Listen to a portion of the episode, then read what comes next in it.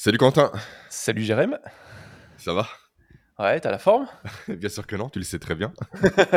Ouais, c'est- juste pour le chose qu'on en parlait un peu avant. Je sais que t'es cassé dans tous les sens. Je suis cassé dans tous les sens parce que hier j'ai passé ma première ceinture de Krav Maga, comme tu le sais très bien. Ouais. Et l'examen a duré de 19h à quasiment 23h, en finissant par un combat léger, par du shadowboxing. Donc autant dire que le corps, niveau température, il avoisinait les 100 degrés, je pense. Avec ça, tu rajoutes le cortisol qui est super élevé, donc euh, j'ai pas réussi à dormir avant les minuit et demi. Et après les enfants à 6h30, donc euh, ça pique un peu. La Ça pique un peu. Mais ça va aller mieux d'ici quelques jours, le temps que je m'en remette. Quand on vieillit, c'est comme ça. C'est normal, mais c'est fou. À partir de 30 ans, même en prenant soin de ton corps, tu sens vraiment le gap. tu sens la différence. Mais en plus, Ouais, ce soir, j'ai un restaurant et après-demain, j'ai la belle famille à la maison. Donc, euh, j'aurai pas de nuit vraiment complète. De grosso modo coucher 10h, 10h30 avant dimanche soir. Ouais. Sachant qu'on tourne vendredi. Ouais. Ça va piquer. Ouais, ouais. Non, non, mais tu vois, je comprends. Là, nous, la petite, elle a la varicelle depuis ce matin. Je te l'ai pas dit, tiens, d'ailleurs. Cool. Et, euh, et en fait, tu vois, ça fait 4 jours. Alors, on sait que depuis la semaine dernière, il y avait une épidémie. Mais ça fait 4 jours, elle se couche à 22h, elle se lève à 6h. Mais elle a pas de fièvre, elle était mais hyper excitée. On se demandait ce qu'elle avait. Et en fait, ce matin, elle se réveille, bouton un peu partout, là Mm. dans le dos. Et je me dis, bon, bah voilà, en fait, c'est ça. Elle a pas de fièvre, ça la gratte pas spécialement. Mais en fait, elle était en train de couvrir un, couvrir un truc. Nathan, ça l'avait ravagé à l'époque. hein. Il a encore des marques. Ouais, bah, Il a une marque dans le dos. Là, tu vois, elle se gratte pas, donc je la briefe. Hmm. En lui disant, ah, tu frottes bien avec la paume de ta main, parce que moi, je sais que j'ai une cicatrice là, j'en ai une là, je crois. Ah, toi aussi, du coup. Ok. Parce que je m'étais, je m'étais- je m'étais ravagé quand j'étais petit. Mais euh, elle, bon, pour l'instant, c'est quelques boutons, on verra ce soir. Mais... Par Ouais. contre, elle est dégoûtée, parce qu'on lui a dit, bah, ça veut dire pas de piscine ce week-end. Et forcément. Forcément. Et sinon, on, on s'est enfin vu en vrai. Ouais, Toi et moi. Après trois ans d'échange, euh, j'ai failli dire quasi quotidien, mais non, quotidien. Tout simplement, sur Lyon avec Mathieu Desroches. ouais. Très sympa. Petit restaurant, petit kombucha. Qu'on lui a fait Donc, euh, découvrir, d'ailleurs. J'étais, qu'on lui a fait découvrir, connaissent pas. Après, il en a parlé à sa compagne en plus, quand je les ai raccompagnés tous les deux. ah ouais? J'ai trouvé une super boisson et tout. Ah, tiens, tu vois, quand, quand, quand on en parle, moi, j'ai mon kombu- kombucha Euh, matinal. je je n'ai que de l'eau, malheureusement. Et sinon, je voulais dédier cet épisode à un pote à moi qui va devenir papa preneur d'ici quelques heures, je pense, s'il ne l'est pas Oh. encore. Trop bien. à savoir Sébastien, un fidèle auditeur, donc euh, dédicace. Donc là, je sais pas où il en est, j'ai pas le message, rien, j'attends un peu les nouvelles. Trop fort. La vie va fort, changer, Sébastien. C'est le début. le début de la fin. Une nouvelle aventure. Ouais. Et du coup, on pourra te recevoir sur le podcast d'ici quelques mois pour euh, échanger un peu avec toi par rapport à cette nouvelle vie. Faire un petit débrief, ouais. C'est ça. Euh, la thématique du jour, que j'ai voulu garder secrète Vas-y, je pour te faire la surprise, si on parlait sexualité, Allez. on n'en parle jamais. Hein. Sexualité après l'accouchement. Ouais. et avec des enfants. Et du coup, absence de spontanéité. Ça, ça c'est vrai que c'est un super gros sujet. C'est un très gros sujet hein, auquel on n'est pas prêt quand. En fait, on n'y pense pas une seule seconde. On pense à l'enfant, on pense à la logistique, on pense à tout. Mais on pense pas à comment ça va se passer dans l'intimité quand un enfant dort à côté. Quand Ouais. il est là l'après-midi. Il est là le Ouais. week-end. Vas-y, tu veux réagir, j'ai l'impression. Euh, j'ai un petit décalage sur la vidéo en fait, donc ça me, Ok. ça, ça- ça me perturbe. Mais, euh, mais non, non, tu vois, en fait, ça me fait grave réfléchir parce que nous, avec Apolline, quand on a eu Emilia, ça faisait déjà 9 ou 10 ans qu'on était ensemble. Mhm. Donc tu vois, en fait, tu as déjà tes habitudes, tu as vécu longtemps à deux. Et c'est vrai que ce truc, ça a été... euh, Alors c'est pas, je vais pas dire que c'était perturbant parce que t'as- en fait, tu es dans le jus. Mais, euh, mais effectivement, les premières fois où tu dois te dire, limite, tu Mhm. dois prendre rendez-vous pour te dire les premiers vendredis du mois de machin, de trucs et tout, euh, on donne la petite et puis machin. Ça, ça fait super bizarre. Mhm. Quand tu as l'habitude de, de dire, bah tiens, je fais juste quand j'ai envie. Là, tu peux plus. Ouais. Et même des fois où tu te dis, tiens, euh, le- la petite dort ou le petit dort, euh, on peut enfin prendre un peu de temps, et tu te lances et. Et tu dis, eh merde! Et c'est le truc auquel tu pas du tout habitué. C'est un super sujet que, tu es en train de lancer là, c'est vrai. Ouais, c'est vrai que c'est super compliqué. Et puis aussi, on a tendance au début à se faire, à faire passer son couple après l'enfant. Alors que ça reste quand même nécessaire. Rien que les instants ensemble. Ne serait-ce que les câlins. Les moments d'intimité, même sans parler de sexualité, vraiment sexualité. Quand l'enfant est là, devient de plus en plus compliqué, effectivement, encore plus qu'en entrepreneur, parce qu'on veut saisir ces moments-là pour travailler, pour avancer, pour évoluer. Mais du coup, quid du couple? Et c'est pour ça que beaucoup de personnes se séparent après la naissance d'un enfant. Parce que très souvent, le couple peut être relégué au second plan, malheureusement. C'est très juste ce que tu dis. Euh, tu vois, ça me fait rire. Ça, ça me fait. Non, c'est pas drôle, mais ça me fait sourire parce qu'en fait, quand j'avais pas d'enfant, le nombre de couples que je voyais euh, avec une maman célibataire ou un papa célibataire qui te disent euh, Ouais, là, on s'est séparé avec mon mec, on s'est séparé avec, mon, ma, avec, ma femme, euh, on a une petite ou un petit de 7, 8 mois, 1 an, 1 an et demi. Et tu te dis, quand t'as pas d'enfant, tu te dis Mais comment c'est possible? Mm. Comment tu peux te séparer 8 mois après? C'est que le couple n'était pas assez solide. Et en fait, quand ça t'arrive, tu dis Ouais, en fait, si, c'est tout à fait possible c'est tellement. Euh, alors, c'est pas pour déprimer Sébastien, ce qu'on sait que l'épisode. mais justement, c'est les conseils. Mais euh, c'est, tellement un raz-de-marée. Et effectivement, tu vois, tu es dans le rush, d'autant plus quand tu es entrepreneur à côté. Euh, tu as envie d'être partout. Et au final, tu te rends compte que tu es nulle part. Tu as tous tes repères qui sont totalement remis à plat. Hmm. Et tu as entièrement raison, Jérôme, en disant ça. C'est que tu as tendance à dire c'est le bébé d'abord. Mais sauf que émotionnellement, le bébé il ira bien si le couple va bien. Oui. Et ça, tu vois, on n'avait pas tout de suite percuté. En fait, si intellectuellement tu le comprends, mais dans ton comportement, dans la manière dont tu interagis avec lui, avec ta femme ou avec ton mec au quotidien, c'est pas exactement pareil, c'est pas intuitif. C'est tellement, en fait, tu, changes tellement tous tes repères que ouais, ce côté intuitif, tu l'as pas, parce que tu es, habitué à fonctionner à deux. Et là, tu as un petit truc, petit machin qui est dépendant de toi et qui coupe, qui casse en fait toutes tes habitudes. On avait parlé des habitudes liées à la performance. Tu, vois, tu, te, lèves, tu te lèves tôt, tu fais du sport, tu machin, mm. c'est dur. Mais tu as entièrement raison de parler de ça. Le couple est hyper important. Ça doit être, ça doit être le principal focus. Ah, c'est la raison pour laquelle, avec Aurélie, très souvent, le soir, quand les enfants sont couchés, on part marcher. Mm. On marche qu'un kilomètre, ça prend 5-6 minutes. On prend un téléphone qui est à la maison, un dans la poche en mode haut-parleur. Mais au moins, on est que tous les deux. Et en plus, t'es pas à la maison. Parce que l'autre élément également sur lequel on peut vraiment digresser, je pense, c'est le fait que lorsqu'on a des enfants, on passe notre temps à ranger la maison. Littéralement. Donc si ta journée se résume à le petit se réveille le matin ou la petite, je m'en occupe, je bosse, je vois pas ma compagne, au pire elle l'allait en plus, donc il y a moins cette notion de mmh. sexualisation de la poitrine. C'est bête, mais ça joue aussi. Le corps n'est pas le même, du moins l'appropriation du corps n'est pas le même. Euh, après, tu rentres le soir, euh, je sais pas, le repas, douche, histoire, coucher. Après, tu ranges la maison, il est 22h, t'es lessivé, tu n'as rien fait et tu passes pas de temps ensemble. T'as un temps de présence, mais mais t'as pas de temps vraiment d'intimité, de relation, d'échange, de dialogue. Et c'est la raison pour laquelle, effectivement, tous les soirs, c'est systématique, on part marcher. Parce que tu coupes de la maison, tu coupes du bruit aussi de la maison. C'est bête, mais tu changes d'environnement, c'est important. Hmm tu te dis en fait voilà vraiment là c'est notre instant à nous c'est le sas de décompression on peut parler de la journée de nous de ce qu'on a fait des enfants de tout et rien mais vraiment en étant tranquille et serein avec un bruit de la nature qui est derrière en marchant donc activité physique et vraiment que toi et moi hmm.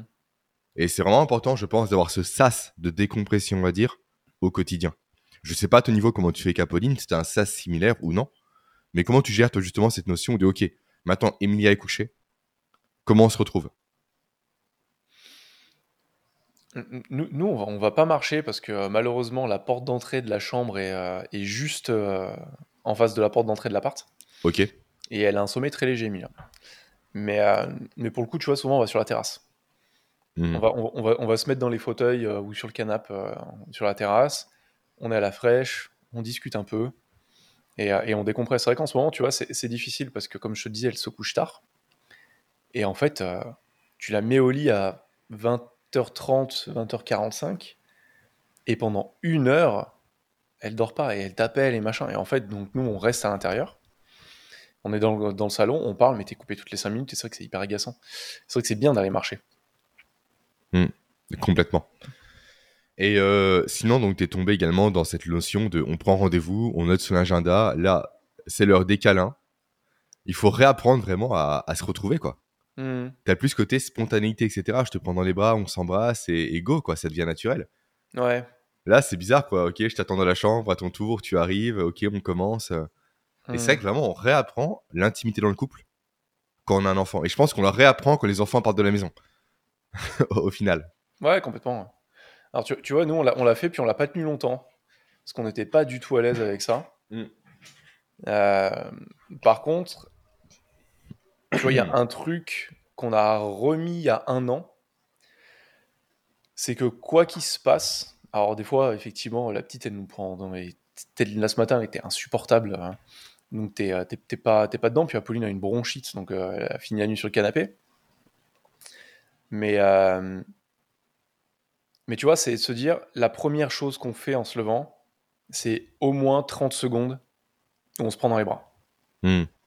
Et le soir, on se couchait, idem. C'est hyper important parce que c'est des choses que tu fais assez naturellement quand t'es à deux. Mm.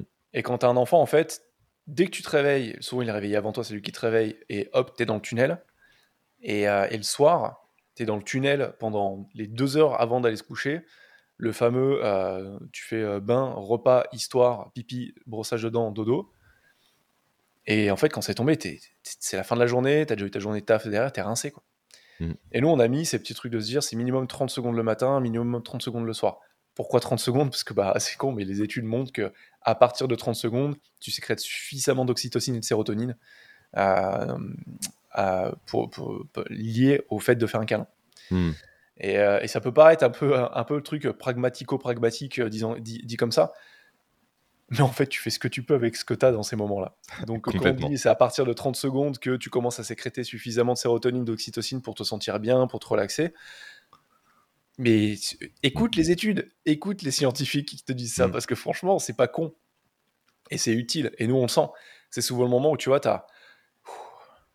le matin, ça te soude. Le soir, tu sens, tu as les épaules qui se relâchent, tu respires, tu te détends. Et pour une bonne nuit de sommeil, ce qui est hyper important quand tu as des enfants, bah, tu, prends les... tu prends ce qui est le plus efficace en fait. Entièrement d'accord. En plus, euh, du coup, ça fait quoi? Tu te relaxes, du coup, on passe du mode sympathique. Parce que avec les enfants, souvent, c'est la guerre, c'est la course, t'es stressé, tu digères mal et tout.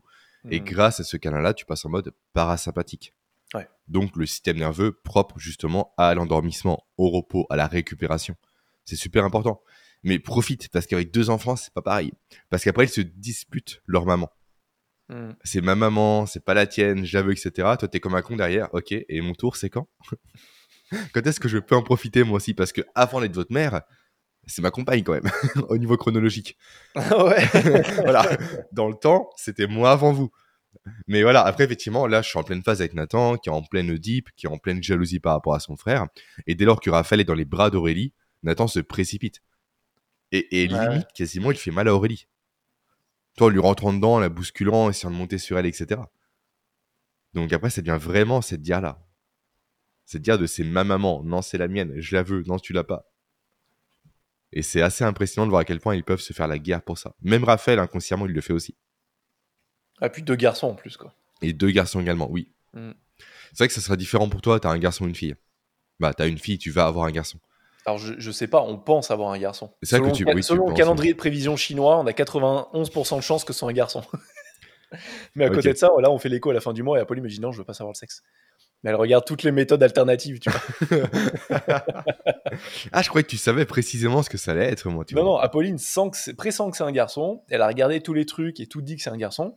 Mais elle veut pas euh, savoir à l'écho. Donc là, en fait, je suis en train de me dire, bah, attends, un moment, euh, si tu regardes tous les trucs ésotériques, euh, Oui, quitte à faire, autant regarder. tu- autant demander à un moment à l'écho de le savoir. Et puis, À moi, au début, ils avaient euh, anticipé le fait que Raphaël aurait dû être une fille. J'étais super content, je voulais trop la relation père-fille, etc. hmm. Deuxième écho, bon, bah, c'est bien un garçon. Ah, ok, d'accord. Ouais. Bah, c'est pas grave, laissez-moi redescendre un peu en pression et puis accepter le truc. Ouais, ouais, ouais, c'est. Moi, tu vois, je me souviens, mon père, il m'a. Même maintenant, il me raconte cette histoire. Moi, jusqu'à 7 ou 8 mois, je crois que j'étais une fille. Ok. Et donc, mon père m'avait, il m'avait appelé Chloé. Et pendant toute la grossesse, euh, mon père m'appelait Chloé. Et dernière échographie chez le gynéco, euh, je crois que c'était un mois et demi avant l'accouchement. Ah bah non, en fait, je me suis trompé, c'est un garçon. mon père a pété un câble. Mais j'ai, fait- mais j'ai appelé mon fils Chloé pendant toute la grossesse, ça va lui foutre la viande. Mon père avait pété un câble. Ma mère, elle me dit, ton père était hystérique, j'ai cru qu'il allait tuer le, le gynéco. Excellent. Et pourquoi elle veut pas savoir le sexe, euh, Apolline Mais moi non plus, en fait, mais parce qu'on n'a pas voulu le savoir pour Emilia. Ok. On voulait la surprise, et puis on a bien aimé. Tu as de se dire, c'est une fille trop bien. Et, euh, et là, en fait, on s'était dit au début, ouais, bah tiens, cette fois, euh, le- la deuxième fois, tu te prends quand même vachement moins la tête hein, sur plein de trucs logistiques, tu des, des petits rituels que tu dis autour de l'enfant. Tu l'as beaucoup moins euh, avec le deuxième, je trouve. Tu es plus ba- posé sur la logistique. Truc très concret, quoi. Où est-ce qu'on met le lit Faut qu'on lui trouve un doudou. Et, et, et, et en final, on s'est dit, bah tiens, on va peut-être pas le savoir. Puis la petite, en fait, était tellement persuadée qu'elle allait avoir une petite sœur. Elle nous a dit, non, non, ce sera une petite sœur, ce sera une petite sœur. On lui a dit, bah tu sais quoi? On aura la surprise. Hmm. Toi comme nous. Et c'est tout. Donc en fait, c'est plus par, tu vois, par rapport à ça en disant, tout le monde aura la surprise, ce sera pas plus mal. D'ailleurs, conseil pour Sébastien, euh, achète plusieurs doudous du même exemplaire et pas un seul. Ouais. Nous, on l'a perdu. On a dû le racheter. 80 euros. En fait, je pense qu'il y a des gens littéralement dont le travail, c'est de spéculer sur les doudous des enfants. J'en suis sûr à 100%. Comme pour les Lego, comme pour tout, ils en prennent une dizaine et après ils les revendent. On a payé 80 balles. Et c'est là que tu vois le côté émotionnel, en fait. Même pour nous, émotionnellement, on a perdu un doudou, ça nous a brisé le cœur, alors que ce n'est qu'un bout de tissu. Ouais, c'est clair. qu'il est tellement là depuis le départ que putain merde, on a perdu Blue. On l'a perdu. Il faut le racheter. 80 euros. On va en acheter deux au cas où. 160. Ok. Et bah, Lego.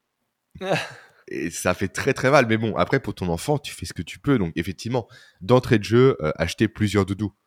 Là, pour Raphaël, on a trois exemplaires de chaque. Comme ça, au moins, on est tranquille. Et encore, au début, ça fonctionne bien. Mais dès lors qu'il a un coup de stylo, dès lors qu'il est égratigné, qu'il est abîmé, va réussir à masquer le nouveau comme le précédent pour pas que l'enfant s'en rende compte. C'est super compliqué. ça, ça- ça demande des stratégies, ouais. Moi, je me rappelle encore, hein, quand on a reçu le nouveau, il puait la lessive.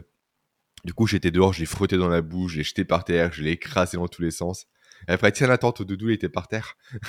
on va le laver maintenant. Et ça a fonctionné. Tu l'avais oublié fait- cette nuit Je m'étais rué dessus, c'était du grand n'importe quoi. T'as tellement l'air con en plus. Et j'imagine même pas les voisins qui te regardent en train de jeter un doudou par terre. Idiot, qu'il tes fait 30 ans passés. Donc ouais, c'est un vrai conseil, acheter plusieurs doudous. On a un peu digressé du sujet initial. Mais c'est vrai que le rapport sexuel, c'est euh, quand tu vraiment quand t'as un enfant, même le corps de ta compagne change littéralement. Hmm. Au début, c'est pas la rééducation du périnée, c'est long, c'est douloureux. C'est un, vrai sujet, c'est vrai qu'on en parle très peu parce que l'intimité reste un sujet tabou. Mais du coup, à cause de ça, on n'est pas confronté, on n'est pas préparé à se dire, ok, potentiellement, durant plusieurs mois, ça va être galère. Ne serait-ce que Mhm. pour avoir un rapport. Et après, durant plusieurs années, ça va être galère pour trouver le temps d'avoir un rapport. Ouais, c'est ça, ouais. Donc, euh, il y, a, il y a un vrai sujet, je pense. Il y a un vrai sujet. Encore plus quand t'es entrepreneur à nouveau et quand tu bosses chez toi. Mhm. Parce que du coup, ta maison aussi, c'est ton bureau. Du coup, tu as plus cette notion d'intimité, cette notion de là, on peut faire des câlins. La chambre, parfois, c'est également un bureau. Donc, c'est compliqué de dissocier les choses. Et je pense qu'il y a ne serait-ce qu'une phase de rendez-vous qui est obligatoire au départ. Pour prendre le temps de se retrouver. Parce que si on fixe pas ça, après, c'est d'expérience. Encore une fois, je parle pour moi, pour les deux enfants que j'ai eus. Hmm. Tu peux passer à côté du fait de réenclencher la machine, en quelque sorte. En te Ouais. laissant à nouveau happé par le quotidien. Par ton enfant, par les couches, par le docteur, par les soins, la nounou, le transport, la fatigue, le boulot, l'entrepreneuriat, le sport si t'en fais en plus. Et je pense que t'as pas cette notion de réamorcer en disant ok, c'est un vrai sujet, il faut qu'on le prenne à bras le corps, entre guillemets. On se fixe un rendez-vous et après on voit comment ça évolue. Hmm. Donc dis-moi ce que t'en penses toi, de cette notion du premier rendez-vous, on va dire, pour réamorcer la pompe, façon de parler. je, je- je pourrais pas te faire de, de retour parce que moi j'ai pas vécu les choses de la même manière. Euh, moi on va dire que j'avais de la chance entre guillemets, j'ai pris un mois et demi de, de congé pat quand Emilia est née, où j'avais ma boîte de consulting à l'époque. Et je me déplaçais beaucoup et pendant un mois et demi j'avais dit à tous mes clients vous me voyez pas de fin avril jusqu'à début juin. Et à partir de début juin, euh, j'ai recommencé à partir tout le mois de juin, tout le mois de juillet en déplacement et en fait je partais toute- toute la semaine. Hmm. Donc je revenais que les week-ends, où je partais souvent 4 jours. Et il y avait déjà, tu vois, cette distance qui se crée, donc on était content de se retrouver. Oui. Et sachant que je revenais souvent, je revenais 2-3 jours et je repartais. C'était vraiment la première année de naissance d'Emilia, j'étais tout le temps en déplacement. C'est d'ailleurs pour ça que j'ai arrêté euh, le consulting. Parce que je me déplaçais aux quatre coins de la France, en- au Luxembourg, en Suisse, en Belgique. Et, et en fait, je voyais Emilia d'une semaine sur l'autre vachement changer. Enfin, tu sais qu'à quel point la première année, un gamin, ça change. Hmm. Et moi, ça me brisait le cœur quand je la reconnaissais pas. Et des fois, je partais deux semaines et elle me, et elle me reconnaissait pas. Donc euh, j'avais arrêté ça, mais tu vois, pendant un an, il y avait cet avantage de dire que je partais longtemps et quand je revenais, on était très content de se retrouver. Mais tu vois, par rapport euh, au, au- au- au rapport sexuel à proprement parler, il y a aussi le côté hormonal qui joue. Le côté hormonal pour la Oui. femme, mais le côté hormonal aussi pour l'homme. Quand tu es fatigué, ta testostérone, elle baisse. Mm. Et vu que tu es tout le temps fatigué la première année, bah, tu as un taux de testostérone qui a tendance à être plus bas. Et il suffit que tu fasses moins attention à ce que tu manges, que tu fasses moins de sport, Oui. et ton taux de testostérone se casse la gueule. Et c'est vrai que tu as moins naturellement tu vois, de ces, ces pulsions que tu pouvais avoir naturellement avant, en disant là j'ai envie. C'est, ça me fait penser. Tu as forcément. Enfin, tu- ouais, toi, toi avec Aurélie, vous dormez, vous dormez pas forcément dans la même chambre, mais euh, Mhm. le nombre de fois où tu te retrouves à deux dans le lit le soir et t'as envie, mais t'es tellement crevé que tu te dis oh non, je la flemme. Je- je- en fait, je préfère dormir. Et tu sais, le lendemain, euh, t'as ta femme qui dit ah, j'aurais bien aimé hier soir. Et toi, tu dis ouais, moi aussi. hein. Et en fait, personne ne se parle, tout le monde a fait rideau et tu dors. Quoi. Et c'est pour ça que c'est important, tu vois, de se dire faut pas compter sur. euh, Enfin, faut pas compter que sur la spontanéité. C'est bien d'en garder. Mais effectivement, ça change. Il faut prendre des rendez-vous de temps en temps. Mais c'est là où, en fait, c'est super compliqué. Hein. Faut pas se mettre de pression non plus. Oui. Tu vois, les premiers week-ends que tu fais où tu lâches les enfants et tu dis, allez, on va se faire un week-end en amoureux à deux comme avant, on se fait resto, machin. Mais tu as tendance à mettre de la pression en te disant, euh, d'un côté, tu es fatigué, tu as envie, de, envie de te ressourcer. Et de l'autre côté, tu es, euh, en fait, un moment, on va, on va baiser, quoi. Faut- mais putain, là, j'ai la flemme, là. Ah, c'est pour ça qu'on évite de le faire le soir, nous. Mais Parce que littéra- ouais, littéralement, c'est con, mais le soir, on aime bien lire ensemble dans le lit, euh, justement avant de se séparer pour dormir séparément. Mhm. Et dans 90% du temps, 5 minutes après, Aurélie, elle dort avec son audiobook. Mhm. Et vraiment, on est éclaté au sol. Et il n'est que 22h, voire 22h30. Ah, mais c'est ça. Donc, envisager le fait d'avoir des rapports sexuels à ce moment-là, ça sert à rien, en fait. Ça devient une contrainte plus qu'autre chose. Donc, où est le bénéfice? Il n'est pas là. Donc, effectivement, autant essayer de casser les codes et faire ça en journée. Si on Mhm. peut, encore une fois, parce qu'il y a à nouveau les enfants. Non, c'est un vrai... euh, c'est une vraie logistique. Et Ouais, encore ouais, une fois, quand t'en as un et des deux, c'est encore différent. Parce que quand t'en as un, des fois, il va chez papy mamie, c'est cool. Mais papy mamie qui prennent les deux en même temps, c'est pas non plus courant. Du moins, de notre côté. Ils font déjà énormément, ils les prennent séparément plusieurs jours dans la semaine, mais rarement ensemble. Ouais, ouais. Donc t'as jamais l'intimité vraiment d'être seul à la maison pour pouvoir le faire. Ouais, En tout cas, pas quand, pas quand le dernier est, est- est encore jeune, quoi. Oui. Ah, c'est- vraiment un sujet, et tu vois, j'ai envie de quand même faire le parallèle avec l'entrepreneuriat. De se dire, on l'a on- on l'a répété, il ne faut pas oublier qu'en tant qu'entrepreneur, on peut gérer notre temps comme on veut, plus ou moins, mais on peut s'organiser, en tout cas, on peut créer notre, nos, nos journées, on peut se créer cet espace. Ça peut être fun, il faut le voir comme un jeu, il faut le voir comme quelque chose de fun et pas comme quelque chose de pesant et de sérieux et de lourd.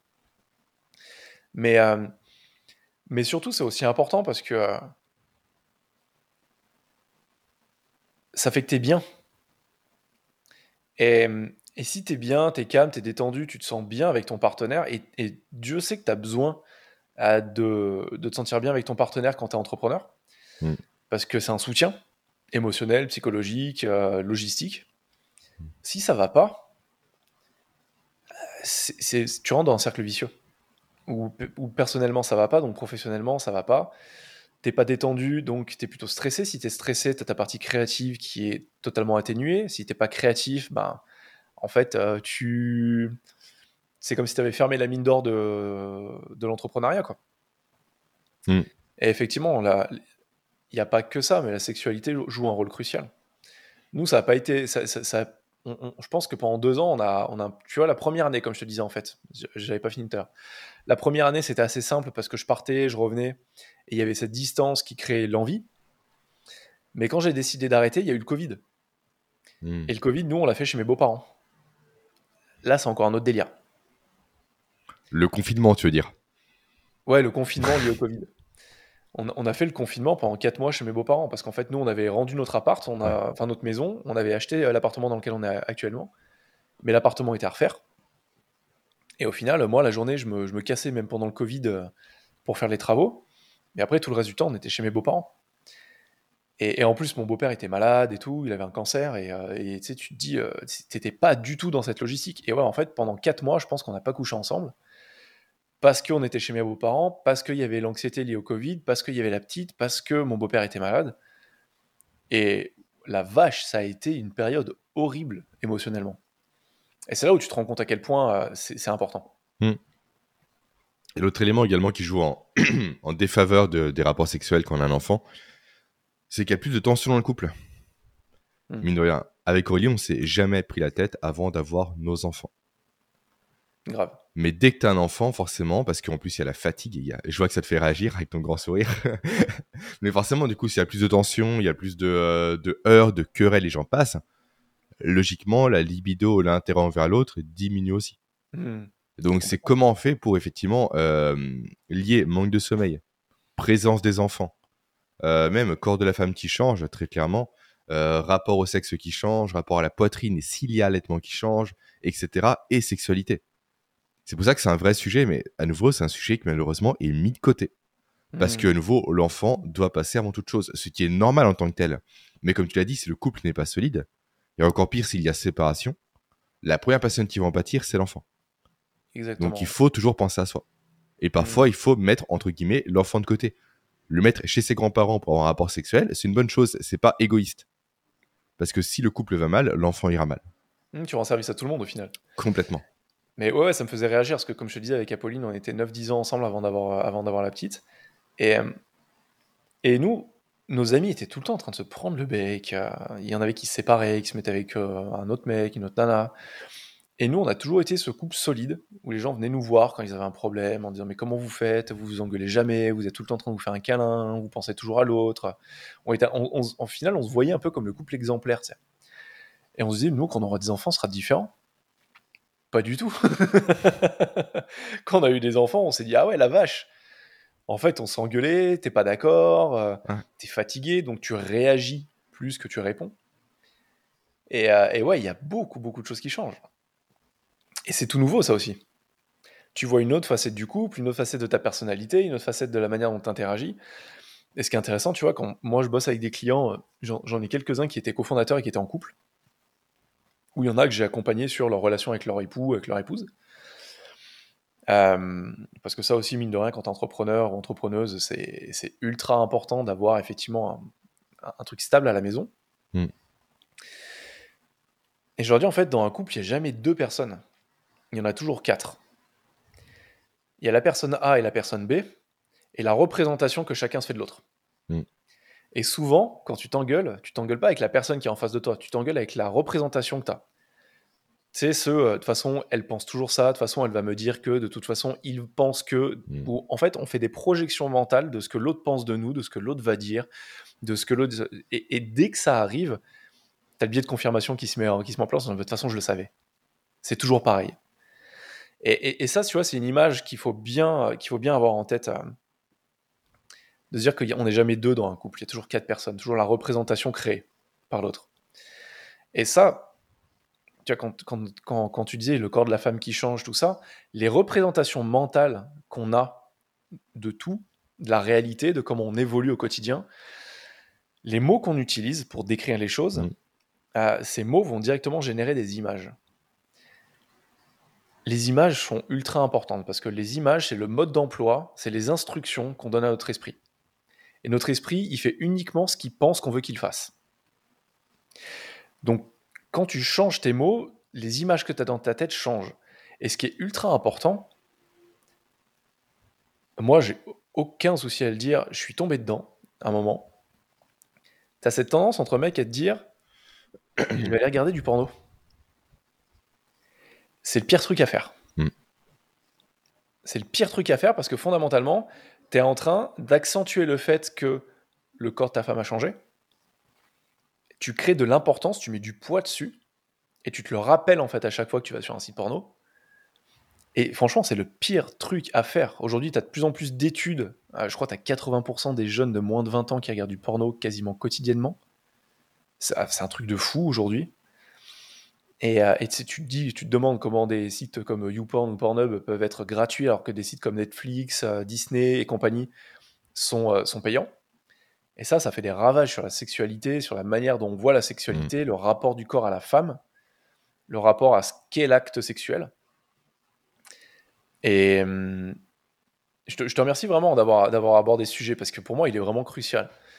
C'est c'est vraiment un truc, les, les images qu'on a en tête, sont ultra importantes. Si tu regardes du porno pour faire un échappatoire de ta sexualité en déperdition parce que tu viens d'être papa ou tu viens d'être maman, c'est ça paraît logique parce qu'on nous dit aujourd'hui que c'est logique parce que tout est gratuit parce qu'on est dans une on est dans une culture pornographique. Mais sauf que ça va juste créer de la distance supplémentaire. Je te rejoins à, à 200%, c'est très très juste ce que tu dis. Et comme tu le dis, en plus, l'importance des mots, on n'en parle pas assez non plus. On a fait un épisode dans lequel on en a parlé, mais cette notion de cerveau anticipatif, c'est capital. En fait, le cerveau, son but, c'est de minimiser euh, l'énergie perdue. Mm. Donc, il va constamment chercher à coller aux prévisions que tu vas faire. Si constamment tu te dis, OK, euh, le sexe avec ma compagne, c'est nul. OK, on n'a pas le temps. OK, ceci, OK, cela. Forcément, le cerveau va fermer les opportunités pour créer l'espace de la sexualité. C'est comme ça parce qu'il veut économiser de l'énergie. Lui, il s'en fout. Il n'y a pas de notion de c'est bon, c'est mal. La seule chose qui est bonne pour lui, c'est la survie. Donc, dès lors, effectivement, qu'on a un discours interne qui est négatif, qui même est péjoratif par rapport à son partenaire, automatiquement, on va créer le lit du problème que l'on pense. Mmh. C'est comme ça, c'est naturel, le cerveau est câblé pour. Et c'est pour ça, à nouveau, je pense vraiment que cette notion, déjà d'en parler aussi, on n'en a pas parlé tous les deux, mais de parler cœur sur table de la sexualité quand on vient d'avoir un enfant. Ok, comment tu te sens après l'accouchement? Comment tu ressens ton corps? Comment moi je me sens? Quelles sont mes envies? Quels sont mes besoins? Quelles sont tes envies? Quels sont tes besoins? Franchement, il faut dialoguer, il faut se poser. C'est con, mais c'est tellement tabou le sexe aujourd'hui. Alors que pourtant, tout le monde fait l'amour. bah, logiquement, non, mais tout le monde fait l'amour. Donc, vraiment, il faut en parler. Parce que s'il n'y a pas d'échange, il n'y aura pas d'évolution. Et si à nouveau, si chacun de son côté, on est frustré, on veut des choses, l'autre comprend pas, etc., on va finir en séparation, comme on l'a vu précédemment, et tout le monde va y perdre. Mmh. Donc vraiment, il faut dialoguer, quitte à faire appel à quelqu'un aussi. Complètement. Un sexologue. Nous, on s'est posé la question, et Aurélie, on l'a pas fait. on s'est posé la question de faire appel à quelqu'un pour, ok, comment font les autres en fait? Pareil, Nous, on galère à trouver le temps, on galère à trouver aussi l'envie, parce que maintenant, on prend des rendez-vous, c'est plus spontané. Pourquoi pas faire appel à un spécialiste dont c'est le métier pour trouver des solutions? C'est con, mais s'il faut, entre guillemets, arriver là, ce qu'il faut le faire en fait. C'est pas une question de tort, etc. Non, en fait, il faut une aide, on prend l'aide pourquoi se tirer une balle dans le pied alors qu'il y a des spécialistes qui existent auxquels on peut faire appel? C'est pas con du tout. Euh, tu vois, on, est vraiment dans, dans le cadre en plus avec Papa Preneur. T'es papa, t'es entrepreneur. T'as pas de temps. Tu vois, tu parlais dans, différents épisodes que tu délègues ta motivation euh, à, Rudy pour, mm. euh, pour ton entraînement physique. Là, moi, je fais appel à un personal trainer qui est dans ma salle de sport pour me faire un programme. Euh, j'ai une coach qui m'accompagne personnellement. J'ai une psy. Là, maintenant, je t'en ai parlé la semaine dernière mm. où, je, commence à travailler avec elle sur d'autres sujets. Mais parce qu'en fait, à un moment, tu n'as pas le temps. C'est du travail que tu peux faire. Toi comme moi, on a les connaissances pour faire nos programmes. On sait comment fonctionne le corps. On sait ce qui est bon pour nous en fonction de nos mm. objectifs, quel type euh, d'exercice on doit faire, de l'isométrie, de la pliométrie. On sait l'augmentation de charge qu'on doit faire, qu'on ne doit pas aller trop vite. Mais fondamentalement, ça te demande de l'énergie. Et quand tu es papapreneur, de l'énergie, tu, tu, la, tu la maximises en fait. Mm. Tu la gardes pour ce qui est important. Ta famille, ta gestion émotionnelle et ton boulot. Et c'est pour ça que c'est hyper important. Moi, j'ai aucune honte à dire que maintenant, je vais voir un psychologue, que j'ai une coach depuis deux ans, que ah, j'ai déjà fait appel aussi à un coach marketing. On avait pensé à la sexologue à un moment, c'est te dire, tu réfléchis droit au but. Tu dis, oui, je ne suis pas bête, je suis intelligent, je peux me renseigner sur Internet, il y a absolument tout. Je peux apprendre à devenir un expert en, physiologie, en préparation physique. Je peux trouver de super conseils pour la sexologie. Je peux trouver les réponses par rapport à moi, le développement de mon business de coaching. Je peux faire du travail sur moi par rapport à, euh, à différents traits de caractère que j'ai et que je veux changer, à mon identité, tout ça. Mais ça va me prendre une plombe. Et tu vois, fondamentalement, c'est ce, que c'est ce que je dis souvent à des clients ou à des prospects on pense qu'on va voir un coach quand on a un problème. Non, on va voir un coach quand euh, on a envie d'être aidé et d'aller plus vite. Que ce soit un coach sportif, que ce soit pour perdre du poids, que ce soit pour améliorer son business. Et en fait, c'est pareil. Quand tu commences à tousser et que tu n'es pas bien, tu vas voir un médecin. Tu vas pas regarder les thérapies euh, alternatives qu'il peut y avoir sur Internet en disant tiens, si je me fais des, des, des, décoctions. Décoctions, la vache. Des décoctions de sauge euh, à 38 degrés, euh, machin. Est-ce que ça va marcher? T'as pas envie de faire ces tests. T'as un problème, tu vas chez le médecin, euh, il te soigne, il te dit ce que tu peux faire, pas faire. et tu règles le problème. Tu te pètes la cheville, tu vas à l'hôpital, on te met un plâtre, tu vas chez le kiné. Tu pourrais trouver tous les exercices en ligne pour faire ta rééducation, la proprioception, l'activation musculaire pour te redonner l'élasticité et la force que tu avais dans la cheville. Mais un kiné, c'est son job. Il sait ce que tu dois faire, dans quel ordre, à quel moment et avec le bon timing. Et on a tendance, tu vois, je pense par ego, à se priver de ça. Hmm. Alors qu'aujourd'hui, il y a des spécialistes qui sont là pour te dire, OK, tu as tel problème, voilà ce que tu peux faire. Ou juste, comme tu dis avec un sexologue, parler du problème, le verbaliser, et déjà juste le verbaliser, c'est, c'est 80% de la solution. Et après, que la personne puisse t'enseigner les différents trucs qui pourraient être intéressants en fonction de toi. Parce qu'elle a déjà eu ces cas, parce qu'elle a déjà vu la personne, parce qu'elle a déjà entendu ce genre d'histoire. Et à un moment, elle sait ce qu'il faut faire. Et en plus, on pense, souvent super important. on pense souvent qu'on est unique, mais on l'est pas du tout. Comme tu l'as dit, cette personne-là a vu des centaines de cas avant nous. Elle a pu en tirer des conclusions, tirer des corrélations, faire des liens, etc. Elle a des protocoles clés en main. Mm. Tu l'as très bien dit, on n'a ni le temps ni l'énergie de se former à une nouvelle discipline dès qu'on rencontre un problème. Il y a une fuite d'eau dans un de mes appartements, je appelle un plombier. Je me forme pas à la plomberie. J'ai pas le temps, pas l'envie, et c'est pas mon domaine de compétence et d'expertise. Et tu l'as très bien dit, on délègue naturellement son marketing, on délègue naturellement euh, sa prospection, etc. Pourquoi est-ce qu'on ne se reposerait pas sur un expert pour la sexualité s'il y a besoin? Mhm. C'est con. Mais aujourd'hui, en plus, même, premier pas, allez sur YouTube. Je suis certain qu'il y a des experts qui font des vidéos. Commencez par ça. Et après, effectivement, consultez si jamais c'est nécessaire. Mais c'est un sujet à prendre à bras le corps. Parce que plus il va durer, plus ça va créer des tensions. Et plus naturellement, on voudra aller voir ailleurs. Hmm. Parce que le propre de l'être humain, c'est de se reproduire. Notamment quand on est un homme. Et se faire perdurer l'espèce, etc. Donc, si malheureusement la base n'est pas solide, s'il n'y a pas cette notion de d'échange, de dialogue et donc de sexualité qui en découle, inévitablement ça finira mal. C'est hmm. obligé. Parce qu'à nouveau, c'est un besoin qui est physiologique. On n'est pas sur une pulsion comme du sucre ou autre, là c'est un besoin réel du corps humain. Et même par rapport au couple, tu parlais du câlin qui génère de l'ocytocine. Par rapport au rapport sexuel, c'est peanuts. Et donc, ça consolide le couple. Ça renforce. Et en fait, après, tu as un cercle vertueux qui se met en place parce que le couple se retrouve, il redevient soudé. En fait, on n'est jamais aussi bien écorrélé que dans les jours qui suivent un rapport sexuel. Bien parce qu'on s'est retrouvé, parce qu'on a créé de l'ocytocine, parce qu'on est soudé. Du coup, on est plus patient par rapport aux enfants. Il y a moins de prise de tête. Donc, à nouveau, la lipido remonte par voie de conséquence. Mm. Et si on n'a pas le temps, si on prend pas le temps, pardon, de se dire, OK, c'est une priorité, je fais ça et je mets en place les moyens pour réussir comme un business. Il y a un marché à conquérir. On n'y va pas la fleur au fusil, on met en place les moyens pour réussir. Pour retrouver sa vie sexuelle, c'est pareil. Il faut mettre les moyens pour réussir derrière. Ça passe par l'échange, ça passe par des rendez-vous, et s'il faut, ça passera par un expert qui va venir nous accompagner. Hmm. Tu vois, il y a, il n'y a pas tout le monde qui a envie d'aller voir un psychologue, qui a, envie d'aller voir un coach, qui a, envie d'aller voir un expert, que ce soit par, par pudeur, par, euh, une question de mindset, ou simplement être très terre à terre par rapport à, des, à des moyens financiers, par rapport à ce que ça coûte. Mm. Mais il y a un truc que je recommande à tous mes clients, c'est de se parler à voix haute. C'est un truc où on dit c'est les fous qui se parlent à voix haute, mais on s'en fout. Parce que tout ce qui se passe dans ta tête, quand tu te parles dans ta tête, ton crâne, il est. Moi, j'aime bien prendre cette image. Ton crâne est rond. Donc, en fait, ça tourne en boucle. Il y a un point de départ d'une pensée, il n'y a pas forcément de point de fin. Quand tu verbalises les choses à haute voix, il y a un super bouquin euh, qui s'appelle Say It Out Loud de Vasavi. Euh, j'ai plus long, c'est une, indo-américaine qui a sorti ce bouquin là, il, y a, un mois, un, un, ou deux mois, qui est génial. Euh, et, qui parle que de ça. Comment verbaliser ses pensées et à quel point c'est important.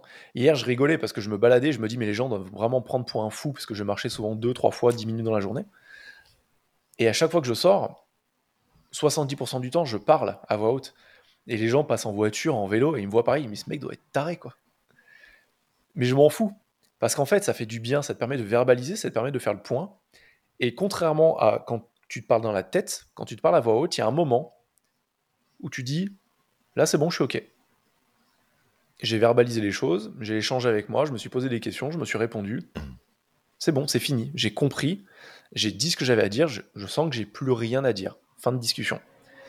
Dans la tête, pour ça avec Jérémy, on, on, avait parlé dans les premiers épisodes d'écrire, d'avoir un calepin pour noter les choses, déjà pour pas perdre ses idées, mais aussi pour. Moi, je, fais, je fais du journaling tous les soirs dans la dernière heure avant d'aller dormir, mmh. parce que c'est le meilleur moyen de poser tous tes trucs qui sont dans ta tête à plat, de les extérioriser avant d'aller dormir et d'aller te coucher serein. Et c'est pareil, tu vois, tu parles de verbaliser les choses, tes besoins, tes désirs, c'est hyper important dans la vie. C'est hyper important dans un couple. Les besoins sexuels, les désirs sexuels, ce que tu veux faire, tu veux tester une nouvelle position, tu veux tester un mmh. nouveau truc, il faut le dire parce que ce qui n'est pas dit, n'est pas exprimé, reste en tête. Et ce, ça crée des émotions qui, moi j'aime bien cette image, dire, qui, qui se putréfient, qui pourrissent et qui, et qui prennent de plus en plus de place au final. Comme un truc qui pue au bout d'un moment, ça pue tellement, si t'as pas sorti ta poubelle depuis deux mois, ou t'en peux plus, t'exploses, si t'as envie de vomir. Mais c'est pareil avec tes émotions, avec tes pensées, avec tes besoins. Si c'est pas exprimé, ça commence à s'inflammer et ça commence à prendre de la place. Et quand on va aborder ces sujets, tu vas y réagir, tu vas devenir réactif par rapport mmh. à ça, plutôt que de pouvoir les prendre de manière posée, calme et pragmatique.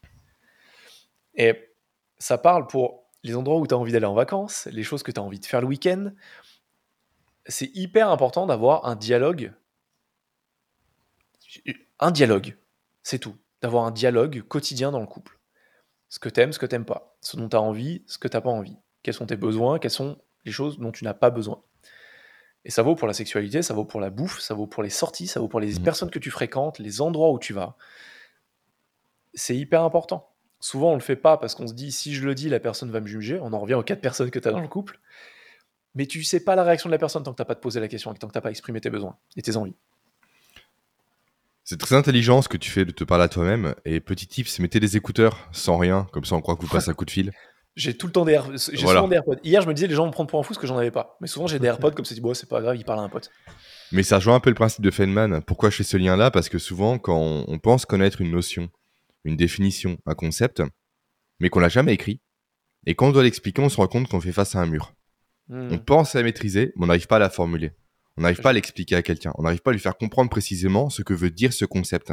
Sauf que dès lors que l'on prend des notes, on est face à nos incohérences.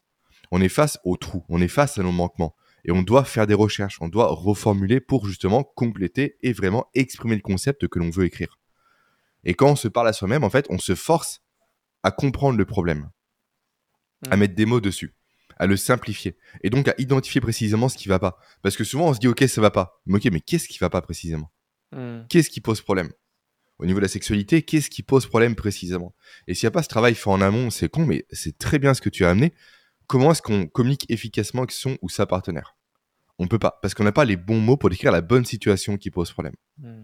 Donc vraiment, effectivement, le fait de coucher des choses sur papier ou de les exprimer à voix haute à soi-même ou à quelqu'un d'autre, peu importe, force à vraiment clarifier le propos que l'on veut tenir par la suite. Hmm. Et c'est super important, je pense. Et c'est pour ça que je recommande à tout le monde de prendre des notes. Pour faire face à ces incohérences, pour faire face aux manquements, pour faire face au fait que le cerveau pense maîtriser quelque chose, mais dès lors qu'il doit le dire, c'est pas pareil. Donc vraiment, faites ce travail soit écrit, soit oral comme le fait Quentin, avec des écouteurs idéalement, pour vraiment clarifier les choses et juste vraiment avoir une pensée claire, simple, que vous allez pouvoir exprimer par la suite à votre partenaire pour en parler vraiment sur les bonnes bases, en quelque sorte. Complètement. Et, c'est un exercice que vous pouvez faire. Tu vois, je, te parlais de, dans d'autres dans, épisodes de comment je faisais mon journaling, mm. euh, où je mettais mes victoires de la journée, euh, d'abord mon état émotionnel, mes victoires de la journée, mes axes d'amélioration. Et là, depuis, je pense, trois semaines, à mois, euh, j'ai rajouté mes désirs. Et il n'y a pas de suite logique là-dedans. C'est tous les soirs, je, je, réécris trois de mes principaux désirs. Ça peut être je veux gagner plus d'argent, je veux me sentir plus serein, j'ai envie de m'acheter la nouvelle Xbox. C'est des trucs cons. Mais ça n'a pas à, avoir un. Tu vois, le lendemain, je vais écrire autre chose. C'est mes désirs du jour. Mais le fait, en fait, de tous les jours faire un point sur fonctionner plutôt par, par envie plutôt que par besoin,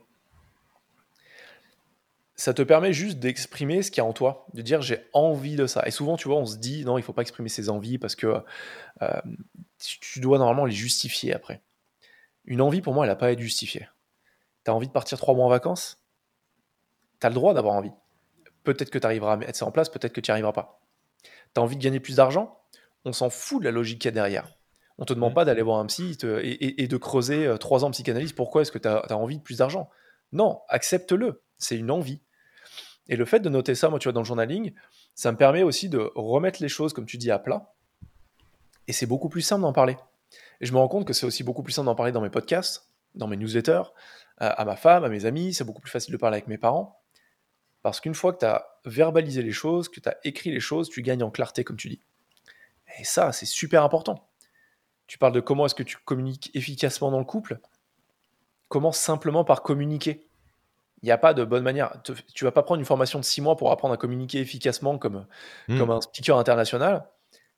On commence par une petite chose, c'est juste commencer à parler. Et après, à clarifier sa pensée. Tu vois, moi, la manière dont je, dont je fonctionne, c'est que plus, au moins une fois par jour, quand je sens une petite tension, j'aime bien faire un stop pour dire ok, Quentin, deux secondes là. À haute voix, je me dis qu'est-ce qui se passe là à l'intérieur? Comment est-ce que tu te sens? Fais juste un petit check-up. Et je me parle vraiment en me tutoyant. Et là, je reprends, c'est parce que c'est une autre facette de ma personnalité qui va s'exprimer en disant bah là, je sais pas, je, me sens je me sens super tendu, je sais pas pourquoi. Ok, j'entends, je le ressens, t'es tendu. Mais à ton avis, si tu savais Qu'est-ce qui te rend entendu comme ça? Bah, je sais pas. Euh, bah, si, en fait, si, je sais. Euh, ce matin, je m'étais dit que j'allais contacter trois personnes pour, mon business et je l'ai pas fait. Ok. Et effectivement, tu t'es dit que c'était important pour toi parce que tu sais qu'en tant que coach, c'est les relations que tu crées avec les personnes qui sont importantes pour ton business. Ouais, c'est exactement ça. Tu vois, c'est le genre de dialogue que je vais avoir avec moi-même. Où je me tutoie, je fais un aller-retour comme avec une vraie personne. Et il y a même des choses que je fais des fois avec mes clients où je leur demande de prendre deux chaises et de s'auto-coacher comme ça. Tu vois, ça paraît un peu bizarre, mais ça marche super bien. C'est tu t'assieds, moi je sais que j'ai un fauteuil en face de moi, et des fois je vais faire le coach et coacher. Je vais me poser la question, je vais me lever, je vais aller dans le fauteuil et je vais me répondre. Alors, ça peut paraître un peu bizarre dit comme ça, mais en fait, c'est comme toi qui sors de l'appart avec Aurélie, de la maison avec Aurélie. Mmh.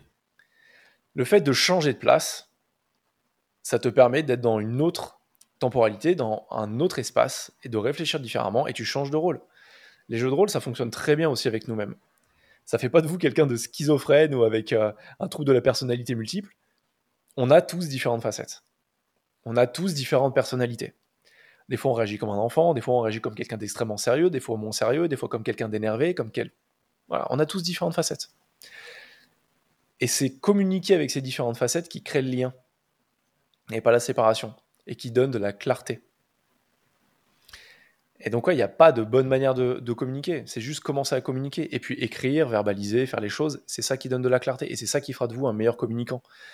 Une fois que vous êtes OK avec ce que vous désirez, c'est beaucoup plus simple de le dire aux autres. Mais tant que c'est pas verbalisé, tant que c'est pas écrit, que vous ne le savez pas, vous l'avez pas conscientisé, c'est impossible de le dire aux autres. J'aime beaucoup ta méthode on va dire, d'auto-questionnement en quelque sorte, qui fait un peu écho, je trouve, euh, au 5 pourquoi de la qualité, tout simplement. en fait, l'idée, c'est quoi? C'est de remonter à la cause première. Hmm. Chose que l'on fait plus aujourd'hui. Aujourd'hui, on s'attaque constamment aux symptômes et jamais à la racine du problème. Et tu as entièrement raison en disant constamment, ok, je suis mal. Pourquoi je suis mal? Parce que X. Ok, pourquoi X me rend mal? Parce que ceci, parce que ceci, parce que cela. On va à la cause première. Et si on soigne la cause première, tout ira mieux. C'est comme le cancer. Alors, où je pars avec ça Très bonne question. Non, c'est simple. Souvent, les gens, ok, j'ai un cancer, je fais une ablation de X trucs. Ouais. Mais si après le cancer, tu as le même devis qu'avant, qui a conduit au cancer, si tu manges mal, si tu fumes, tu fais pas de sport, le cancer reviendra. Parce que là, ce que tu as fait, c'est que tu as masqué un symptôme. Les tumeurs, désolé, mais c'est un symptôme, c'est pas un problème. C'est la manifestation du fait qu'il y a un comportement qui va pas dans ton environnement également, potentiellement c'est génétique ou autre, mais on peut apporter des corrections. Et tant que les corrections ne seront pas apportées à la base, à la racine du problème, le problème pourra se représenter par la suite. Hmm. Et dans le couple, c'est pareil. Si constamment on soigne la surface, si on ne va jamais au fond par un dialogue, par un échange, par une communication, le problème reviendra systématiquement. Pour le business, c'est pareil, pour tout. Littéralement pour tout. Il faut faire preuve de courage. Ça demande du courage de dire sa vérité, de partager hmm. sa vérité parce qu'on sait que des fois, elle ne sera pas forcément entendue. Et c'est OK, parce que souvent, elle n'est pas entendue sur le moment, mais la personne l'a intégrée. Une fois que c'est dit, ça peut créer de la tension de dire non, moi, je ne veux pas aller chez ma belle-mère ce week-end. Un truc très con. Mmh. C'est pas, pas mon cas, j'adore aller chez ma belle-mère. Il y a la piscine en plus. Euh, mais, mais, tu vois, tu peux très bien dire ce dont tu as envie et ce dont tu n'as pas envie. Et ça peut engendrer une réaction un peu brutale, par rapport à l'autre personne. Mais c'est pas grave. Les discussions qui sont les plus difficiles à avoir sont les plus importantes. Et on peut trouver des solutions quand on en parle. Typiquement, il y a des amis qu'on n'aime pas voir avec Aurélie, ou on aime les voir séparément. Elle apprécie la fille du couple, moi j'apprécie le mec. Et ben on les voit séparément. Des fois ça arrive. Maintenant ils sont plus ensemble, ils sont séparés, mais dès lors que le mec vient sur Chalon pour venir nous voir, euh, Aurélie, elle a constamment du boulot, elle se fixe du boulot pour ne pas le voir. Et moi je suis ok, je vais le voir tranquillement au restaurant avec lui, je passe du temps avec lui, ça me va. Mais je, je n'impose pas ça à Aurélie. Ah, Sauf que si jamais on n'est pas échangé à la base de cette notion de j'aime pas être avec eux quand ils sont en couple, et ben forcément on l'aurait subi elle comme moi. Hmm. Alors que là, il y a des solutions qui peuvent émerger d'un dialogue. Typiquement, on va bientôt chez des amis également. Aurélie, ça la saoule parce qu'il y aura beaucoup de monde, elle préfère les petits comités, je la rejoins à 100%. Elle m'a dit, ok, moi j'y vais, mais à 16h je pars. Je fais, ok, tu pars à 16h, moi je resterai plus tard. Mais voilà, en fait, on fait un pas l'un vers l'autre pour que chacun d'entre nous vraiment ait un bénéfice à faire l'action en question. Et si on veut pas, on n'y va pas, on se le dit constamment, tu veux pas aller dans ma famille aujourd'hui? Tu n'y vas pas, je prends les deux enfants, j'y vais. Je peux comprendre, c'est normal. Et inversement. Mais s'il n'y a pas de dialogue à la base, ça marche pas.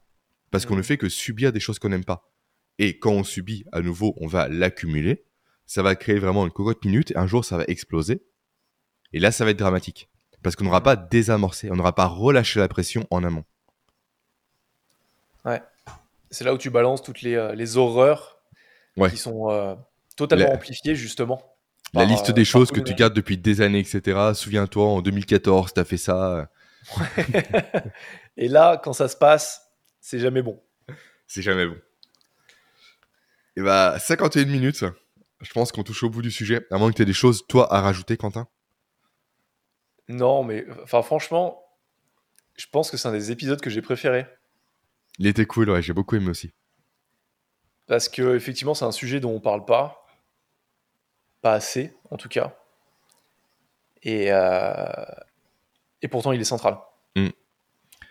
Et maintenant, de façon plus pragmatique, je te propose pour le prochain épisode de parler de testostérone, justement. On en a parlé. De comment booster sa testo, parce qu'à nouveau, elle est en chute libre quand on est en couple. Bah, quand on est en couple, quand on a un enfant, pardon.